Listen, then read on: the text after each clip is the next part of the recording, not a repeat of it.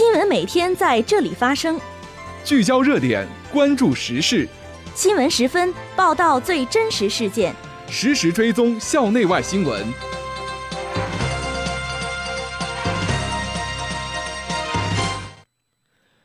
听众朋友，下午好，欢迎收听今天的新闻十分。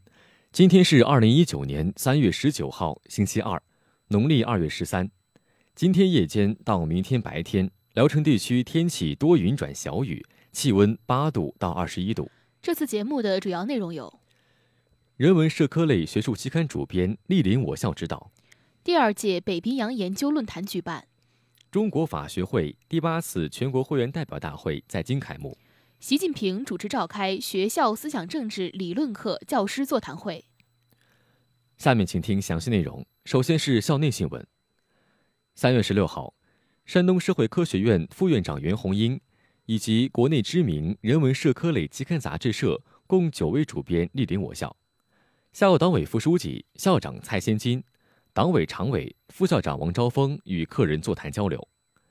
蔡先金就我校的改革发展总体情况，特别是近年来在人才培养、学科科研、服务社会、师资队伍建设等方面取得的成就和特色品牌做了介绍。他对主编专家一行来向把脉指导表示感谢，并表示学校将把主编们的意见建议落实到我校文科学报发展实际工作中，加快我校学刊发展迈上更高台阶。袁红英谈到，辽大有深厚历史积淀，发展目标明确，办学特色鲜明，学风建设优良，受到社会一致好评，部分学科科研创新平台国内首屈一指，希望通过此次交流。加强学校与各期刊的联系与沟通，共同探讨，共同提高。三月十六号，我校第二届北冰洋研究论坛——中国近北极民族研究成功举办。校党委常委、副校长王昭峰出席会议并致辞。来自北京、黑龙江、浙江、江苏和韩国等地的二十一位专家学者参加论坛。王昭峰对各位专家学者表示热烈欢迎。他谈到，北冰洋社会科学研究在国际上日益成为一门显学。北冰洋研究中心成立至今，已与美国阿拉斯加大学、美国马里兰大学等十家国际知名北冰洋研究机构建立合作关系。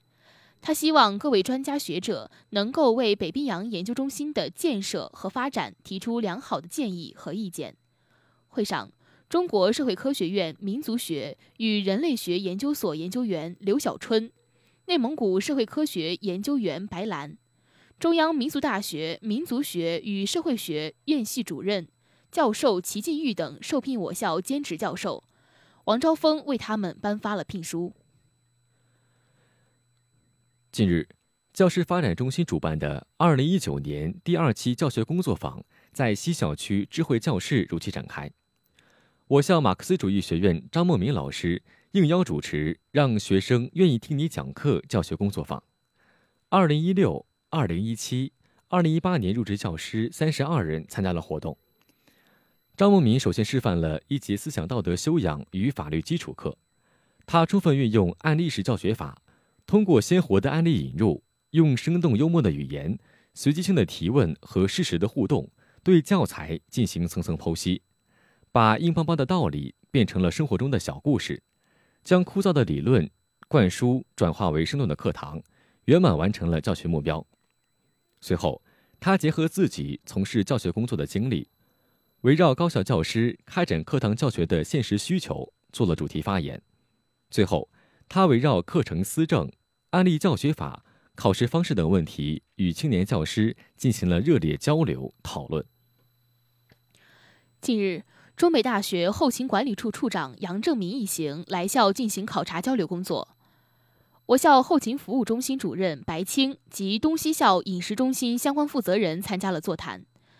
白青对杨正民一行表示热烈欢迎，并简要介绍了我校后勤服务机构的建设以及改革情况。白青表示，我校后勤能够进行全面改革与升级，关键在于校领导的高度重视。从政策与资金上给予了大力支持。双方围绕学校餐厅外包、人才管理模式以及饮食安全的问题进行了深入而充分的交流。杨正明认为，我校对自身发展的定位非常准确，后勤改革的力度与深度显示出强大的魄力和明显的效果，值得学习与借鉴。双方还就设备维修、餐饮监管等具体问题进行了讨论，并前往我校改造升级的几个新餐厅进行了实地考察。下面是学院快讯。三月十六号，清华大学赵可坚教授莅临政管学院指导工作。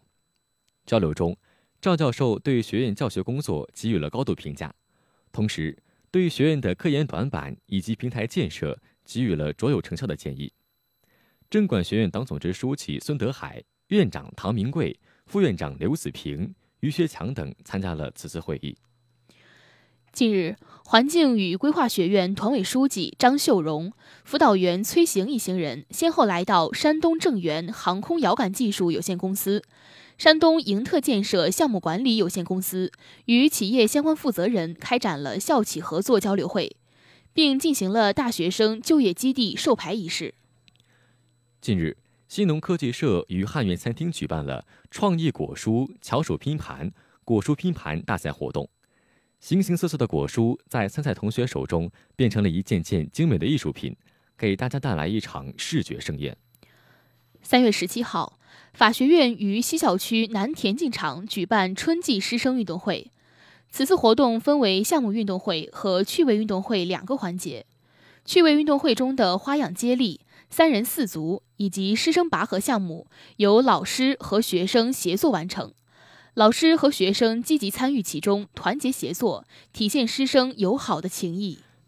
近日，化学化工学院萤火志愿服务队来到冠县定远寨胡家村。举办以“正式消费，全民维权”宣讲活动，志愿者们发挥自身优势，真正深入基层，落实雷锋精神，展现良好精神面貌，提高了公民意识和社会责任感。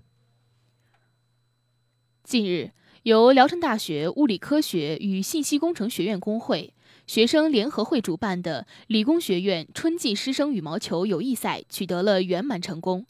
本次羽毛球赛的举办，为师生们提供了一个放松心情、展示自我的舞台，同时也增进了学生与教师的友谊，丰富了团队生活。接下来是国内新闻。三月十九号，中国法学会第八次全国会员代表大会在人民大会堂开幕，习近平、李克强、栗战书、王沪宁等党和国家领导人到会祝贺。中共中央政治局委员。中央政法委书记郭声琨受党中央委托，发表了题为《在全面依法治国新征程中实现新担当新作为》的致辞。